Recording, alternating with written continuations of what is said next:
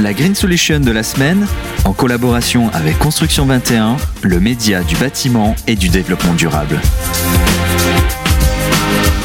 Bonjour à tous et merci d'être avec nous pour ce tout nouveau numéro de Green Solution dans lequel j'ai le plaisir de recevoir Frédéric Denise. Bonjour Frédéric. Bonjour. Euh, vous êtes architecte euh, pour la société Archipel euh, Zéro. Nous allons évoquer avec vous durant quelques minutes le projet Résilience, la ferme des possibles, qui a remporté d'ailleurs le lauréat bâtiment tertiaire, prix de la construction neuve du concours Trophée bâtiment circulaire. Alors dans un premier temps, est-ce que vous pouvez nous, nous présenter brièvement Archipel Zéro? Qu'est-ce que c'est? Archipel Zéro, c'est une, c'est un, une agence d'architecture que j'ai créée il y a une dizaine d'années. Moi, ça fait 30 ans que je suis installé en libéral. J'ai créé cette, euh, euh, cette agence pour euh, bah, un petit peu radicaliser ma pratique. Euh, le but, c'est de, c'est de ne construire qu'avec des matériaux de proximité. Oui. des matériaux biosourcés ou géosourcés, c'est-à-dire toutes les fibres végétales qu'on peut trouver dans l'environnement, également la terre crue, et aussi les matériaux de réemploi. Hmm.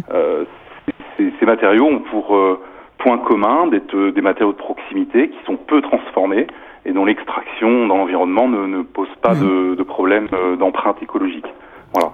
Et je construis avec ces matériaux de façon euh, bioclimatique, c'est-à-dire en associant euh, les, les, énergies, les matériaux qu'on trouve, en, voilà, qu'on trouve dans l'environnement proche pour bénéficier d'apports mmh. gratuits, l'énergie solaire, le, le, la chaleur du sol ou la fraîcheur du sol. Alors vous qui êtes archi pardonnez-moi, vous qui êtes Frédéric architecte depuis euh, déjà de nombreuses années, est-ce que ça a toujours été votre façon de, de voir les choses, de voir l'architecture de façon écologique, ou est-ce qu'il y a eu une prise de conscience euh, euh durant, depuis quelques années déjà? Oui, c'est ça. La, prise de conscience date d'il y a une, un petit peu plus d'une dizaine d'années. Pendant 20 mhm. ans, j'ai construit, on va dire, de façon ordinaire, bon, avec une conscience écologique. Hein, j'ai toujours été quand même dans cette fibre-là. Mais euh, pour moi, le, enfin, l'écologie se limitait à construire en bois. Oui, c'est ça. Et euh, à mettre des panneaux solaires ou des choses comme ça. Et en fait, il y a, y, a, y, a, y a, une douzaine d'années, je me suis rendu compte de, en fait, de la, on va dire, une certaine hypocrisie dans les démarches, euh, parce qu'on, voilà, on affiche, on va dire, euh, de, une, une éco-construction, mais euh, en réalité, il n'y a pas, il y a pas l'ensemble du, on va dire, de la, des, des, critères nécessaires pour avoir une empreinte écologique minimale et ne pas puiser dans l'environnement. Donc, euh, en gros, on peut construire de façon euh, absolument pas écologique, avec du bois, mmh. avec de la paille, euh, et même de façon bioclimatique, mais il y a un, enfin une exigence à avoir. C'est pour ça que je parlais de radicalisation de ma pratique. Enfin, oui. C'est vraiment aller à la racine des choses pour construire de, de la façon mmh. la, la, la, moins impactante sur, sur l'environnement, et également faire participer en fait c'est pas, pas que le, le, les matériaux de, de, de proximité c'est aussi les énergies humaines de proximité Bien les sûr. énergies euh, mmh. militantes ou les énergies euh, simplement de, de, gens qui veulent participer donc j'essaye toujours de laisser une place dans mes chantiers à, à une part de participatif au, au moment de la conception mmh. hein, concevoir avec les futurs habitants ou les futurs usagers euh, et également au moment du chantier euh, associer euh, ces, mmh. ces, futurs usagers ou habitants ou même des gens qui viennent de plus loin, des étudiants en architecture, des jeunes architectes qui veulent, qui veulent un peu découvrir ces pratiques.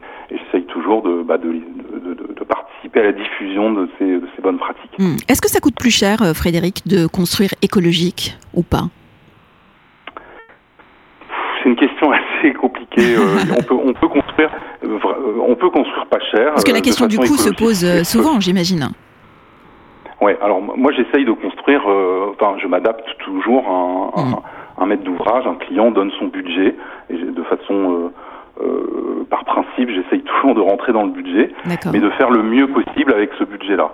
Voilà. Alors il y a, quand on parle d'écologie, enfin moi tout de suite je, je pense aux matériaux de réemploi parce que c'est mmh. vraiment les matériaux qui permettent de, de, de, qui ont un double avantage, ne pas prélever dans l'environnement et ne pas créer de déchets. Voilà. Donc euh, on peut construire avec des matériaux de réemploi de façon euh, low cost, on va dire. Mais c'est pas c'est pas non plus euh, dire que les matériaux de réemploi c'est moins cher parce qu'on les a gratuitement. Pas non plus une vérité. Oui, on est d'accord. Euh, en mmh. fait, la, la, la question n'a pas de sens. Je veux dire, on, on peut construire cher, voilà, euh, pas écologique, et on, on, peut construire pas cher en étant écologique. Là, c'est vraiment il y a une approche du projet, une approche pragmatique qu'il faut avoir mmh. pour pour rentrer dans le budget du tout simplement de l'opération. Est-ce que vous pouvez nous parler de, du projet Résilience, qui est donc la ferme des possibles? Euh, Comment est né le projet euh, et à quoi il va servir et à quoi il sert surtout? Qu'il il a ouvert déjà il y a, il y a deux ans. Donc il est exploité. c'est une commande de Nova Elia, qui est une une coopérative d'insertion. C'est l'insertion leur, leur activité principale. Et l'insertion, ils le font par l'agriculture urbaine au sens large. C'est-à-dire c'est toute une boucle alimentaire qui est mise en place.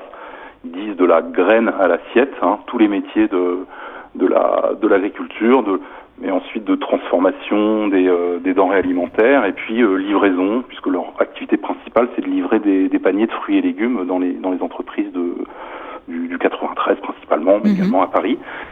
Donc euh, il s'appuie en fait sur, sur, sur un schéma sur un design permaculturel, on appelle ça, sur la permaculture. Et, et ils souhaitaient en fait que leur bâtiment soit réalisé euh, essentiellement avec des matériaux de réemploi. Donc ils avaient fait appel euh, pour ça à, à l'association qui est devenue une coopérative euh, Bellastock, qui est bien connue, qui est un des pionniers du réemploi euh, en France, mais qui n'exerce pas la maîtrise d'œuvre. Enfin, quoique maintenant ils, ils, commencent. Mais à l'époque, ils n'étaient pas dans la mm. maîtrise d'œuvre, donc ils avaient besoin d'un maître d'œuvre.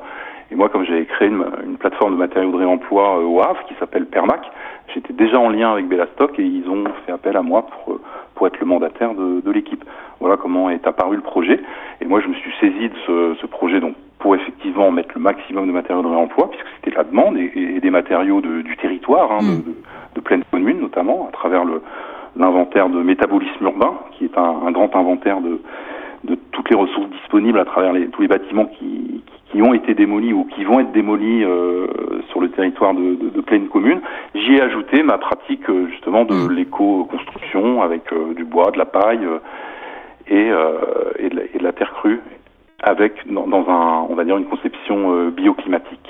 Donc ça correspondait tout à fait à la, à la commande, qui cette approche, on va dire la permaculture, c'est travailler avec ce qu'on a sous Bien la main mmh. et, et, associer les, choses, les énergies, les, les humains pour euh, pour parvenir à, à, quelque chose de, de productif et de et, et qui crée pas de, de, enfin qui soit résilient hein, d'où le nom du bâtiment d'ailleurs -hmm. bâtiment résilience à, à, la ferme des possibles.